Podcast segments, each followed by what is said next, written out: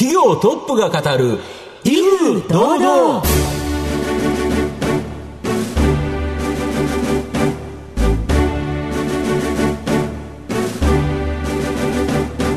毎度相場の黒髪こと藤本信之です。アシスタントの飯村美希です。この番組は巷で話題の気になる企業トップをお招きして番組の指揮者的役割である財産ネット企業調査部長藤本信之さんが独特のタクトさばきでゲストの人となりを楽しく奏でて紹介していく企業情報番組です。藤本さん今週もよろしくお願いいたします。今回も素敵なゲストをお招きしてお送りいたします。どうぞ最後までお楽しみください。この番組は企業の情報システムのお困りごとをアウトソーシングで解決する IT サービスのトップランナーパシフィックネットの提供財産ネットの制作協力でお送りします業トップが語る威風堂々それでは本日のゲストをご紹介します証券コード4434東証プライム上場株式会社サーバーワークス代表取締役社長大石亮さんにお越しいただいています。大石さん、本日どうぞよろしくお願いいたします。よろしくお願いします。よろしくお願いします株式会社サーバーワークスは、東京都新宿区の JR 飯田橋駅近くに本社があります。クラウドで世界をもっと働きやすくをビジョンとし、AWS、Amazon Web サービスのインフラ基盤構築、リセール、保守、運用代行を行っています。では、大石さんの方からも簡単に御社のことを教えてください。はい。あの、私たちですね、この AWS、Amazon が提供しているクラウドサービス専門のクラウドインテグレーターという職種なんですね。あの、皆さん Amazon のことはご存知だと思うんですけども、まあ、どちらかというとショッピングサイトっていう。EC っていう感じですよねはいイメージが強いと思うんですけども、実はあの会社、え利益の過半はですね、企業向けのクラウドサービスが生み出してるんですね。アマゾンっていう巨大な e コマースサイトをこう運営するためにですね、大量のサーバーとかシステムが必要なんですよね。まあそういった部分を企業向けにもですね、例えば1時間10円で仮想のコンピューターが使えますというような形で提供してるんですね。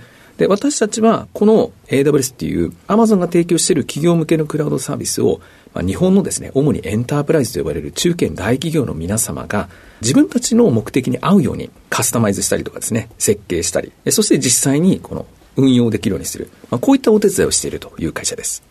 はい。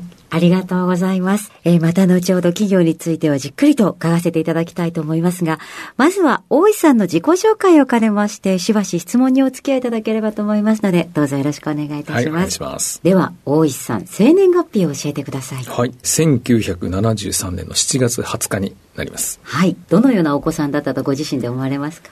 あのー小学校5年生ぐらいの時からもうパソコン買ってもらって、当時はパソコンじゃなくてマイコンって呼んでたんですけども、はい。まああの、私たち世代で、ああいうマイコンにハマってる連中のことをマイコン少年って呼んでたんですけども。マイコン少年。ははい。本当にもうそれ地で行くようなえ。子供時代でしたね。では、あの、部活とかではなく、もうお家でパソコンやられることのが多かったですか？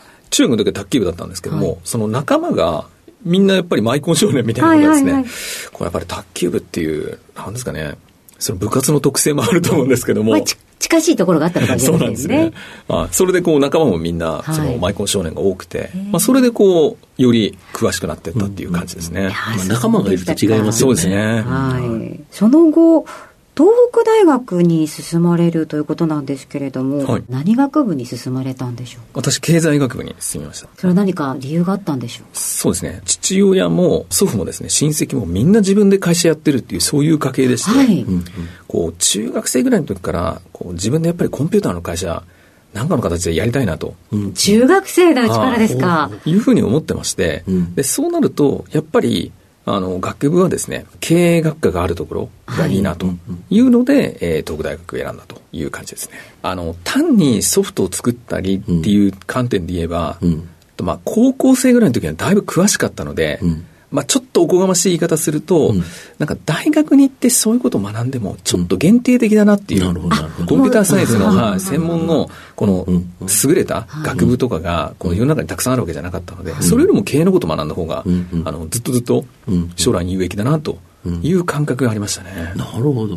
その後、社会人のスタートはどちらになるのでしょう？はい。あのー社会人を待つ丸紅っていう会社、総合商社に入ってなぜ商社選ばれたんですか？やっぱり IT で起業したいっていう思いがあったので、はいそのビジネスのこととか社会のことを知るっていうのは、これ自分一人ではできないので、確かに。なのでやっぱり商社に入った方が、こう、視野狭窄に陥らずに済むなああ、なるほど。という感覚があって商社を選びました。はい。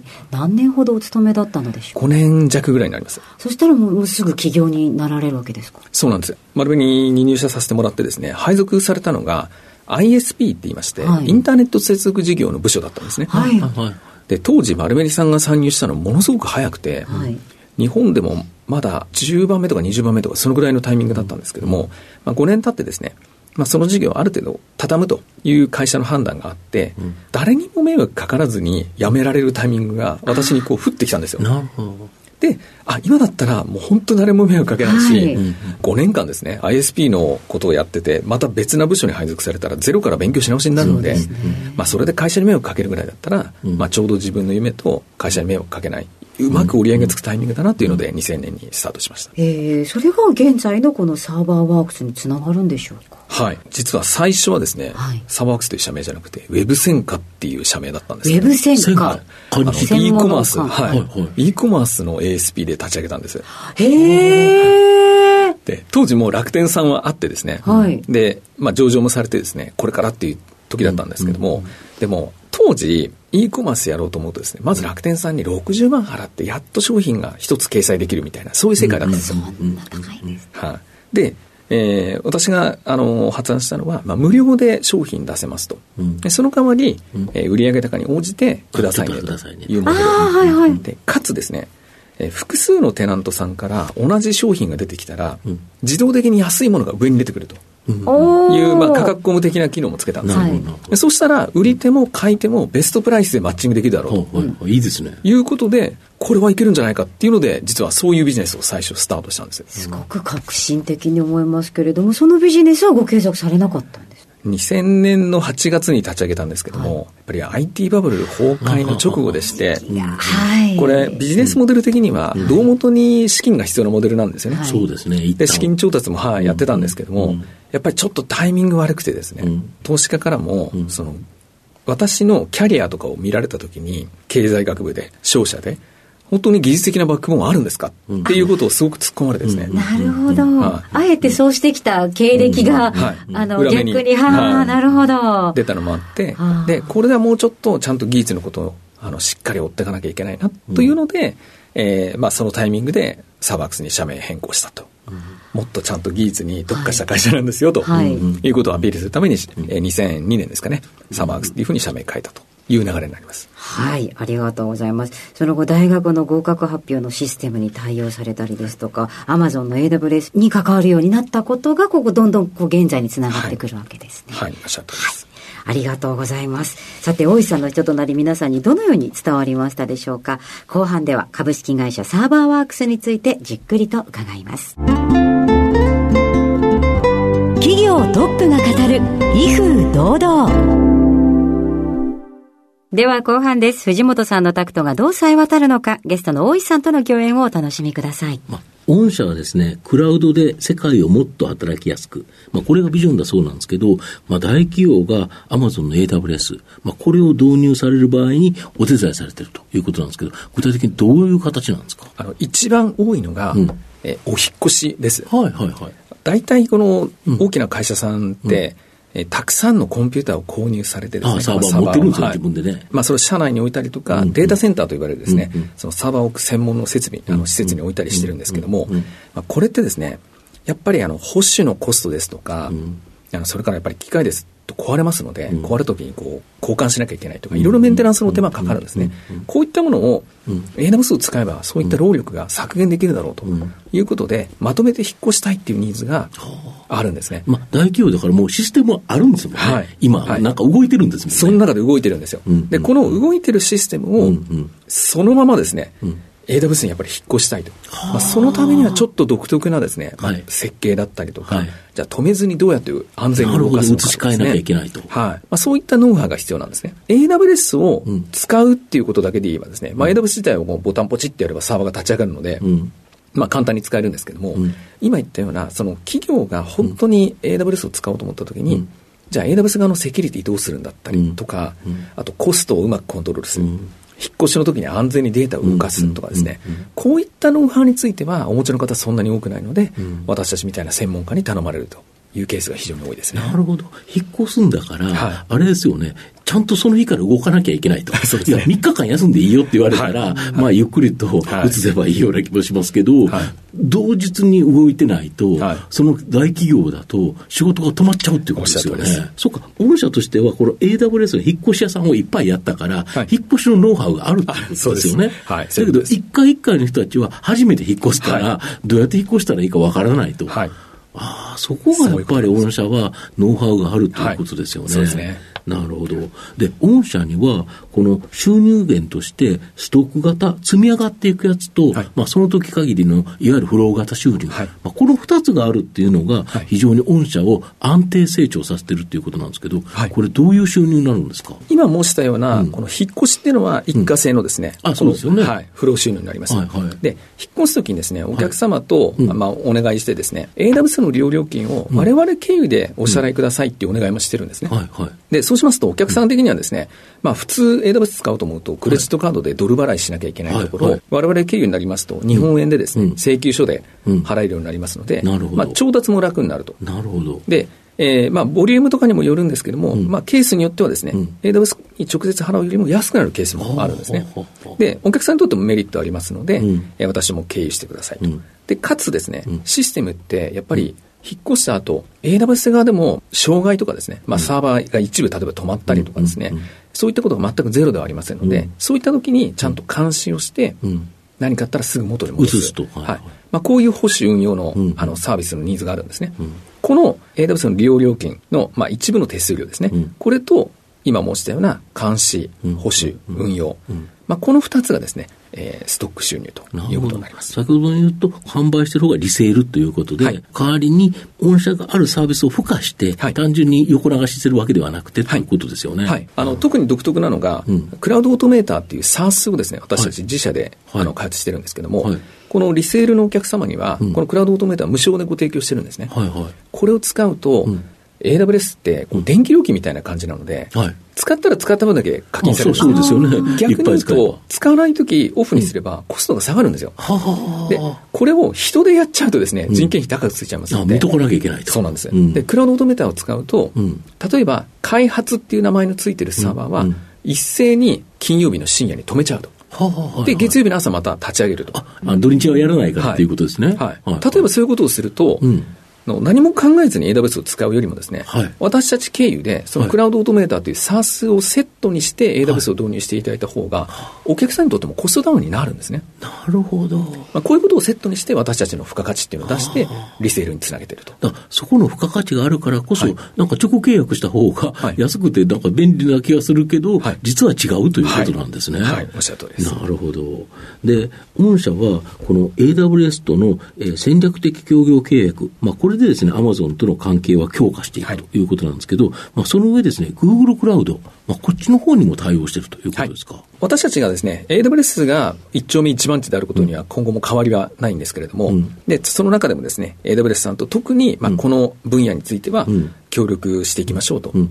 いうことで戦略協業っていうのをやらせていただいてます。うん。で、一方でですね、うんどうしても AWS だけだとうん。こう解決しない課題感とかっていうのがあるんですね。具体的に言うと大量のデータを非常に高速にうん。分析するとかですね、まあ、そういったニーズって AWS 以外のソリューションの方が優れてるケースもあるんですね。で、お客さん、例えば私たちのお客さんで言うと、あの選手会さん、はいベルメゾンをやられてる選手会さんなんかは、はい。インフラは全部 AWS で統一されてるんですけども、はい。大量の購買履歴とか顧客情報、はい。こういったものの分析は Google のクラウドで分析だけやられてるんです、ね。要は、そのクラウドによって特徴があるから、それを使い分けてると。はい要は、お客様にとって最適なものを提供するためには、2つあった方がいいということはいですか？、おっしゃる通りです。そういう目的で私たち Google もやってるということです。なるほど。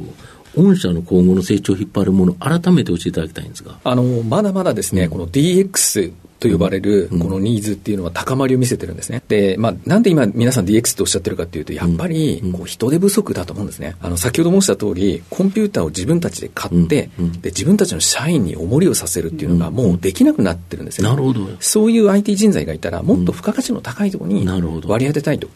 こういう企業ニーズっていうのは非常に根強くございまして、うん、で、どんどんどんどん、もうクラウド使っていきたいと。うん、で、IT 基盤も人材もですね、より付加価値の高い領域に、こう、シフトしていきたいと。まあ、そのために AWS を使っていきたいと。いうニーズはありまして、まあ、これはまだまだ伸びるものというふうに思ってます。だからやはり日本の大企業、まあ、中堅企業を含めて、やはり DX 化によって生産性をアップする、はい、その時にはやはりクラウド化っていうのが一つの手法になると、はい、でそれはまだまだ広がるということですか？はい、では、藤本さん、最後の質問をお願いします。あなたの心に残る四字熟語を教えていただきたいんですが。えー、中村天風先生の三骨三行、入りたいと思います。はい、なぜ選ばれましたか？あの、私自身、中村天風先生の言葉が好きでですね、うん、人生をですね、ハッピーにこう生きるための心得みたいなものをこう学んだりしてるんですけども、うん、まあ、その中でこの三骨、怒らず、恐れず、悲しまずってやつですね。はいそれから産業というのが、まあ、正直親切愉快ということなんですけど、うん、いいですね。はい。やっぱりこういう心持ちでいると、個人もハッピーになると思いますし、うん、あの企業もですね、やっぱりそれによっていいカルチャーっていうのができてくると思うんですね。あの私たち実は会社でですね、失敗を絶対に叱責してはいけないっていうルールがあるんですね。この鉄の規定があるんです。はい。でその代わり失敗したらすぐにですね、うん、障害報告っていうのを書いて、うん、それをみんなで見て、レビューして、じゃあどうやったらこのエラーなくせるんだっけっていうことを、こうみんなで考えてですね、で、すぐに修正して、また次の仕事につなげていくと。こういうルールがあるんですね。はい、このやっぱり、この怒らずっていうところに通じるんですけど。なるほど。失敗に対して怒らないと。はい。うん、まあ、それに逆に言うと、だから、みんな正直に失敗しましたって言ってくると。そうなんです。そうなんです。うん、まあ、それがですね、やっぱりこう、いい企業文化とかですね、うんうん、あの、成長する、この会社の、こう、ウィニングカルチャーっていうんですかね、それにつながっていくんじゃないかなと。いうふうに思ってこの言葉を挙げさせていただきました。はい。素敵な言葉を教えていただきますと、三骨三行。ありがとうございます。改めまして本日のゲストは、証券コード4434東証プライム上場株式会社サーバーワークス代表取締役社長大石亮さんでした。大石さんありがとうございました。ありがとうございました。ありがとうございました。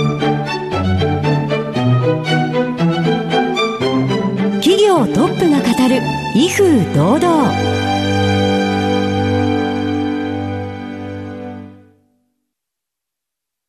企業の情報システムのお困りごとをアウトソーシングで解決する IT サービスのトップランナー。東証スタンダード証券コード3021パシフィックネットはパソコンの導入、運用管理、クラウドサービスからデータ消去、適正処理までサブスクリプションで企業の IT 部門を強力にバックアップする信頼のパートナーです。取引実績1万5000社以上。東証スタンダード、証券コード3021パシフィックネットにご注目ください。お送りしてきました企業トップが語る威風堂々、そろそろお別れのお時間です。今日のゲストは株式会社サーバーワークス代表取締役社長大石亮さんでした。そして大石さんの選ばれました四字熟語は三骨三行でございました。それではここまでのお相手は藤本信之と飯村美希でお送りしました。次回のこの時間までほなさいなら。この番組は企業の情報システムのお困りごとをアウトソーシングで解決する IT サービスのトップランナーパシフィックネットの提供財産ネットの制作協力でお送りしました。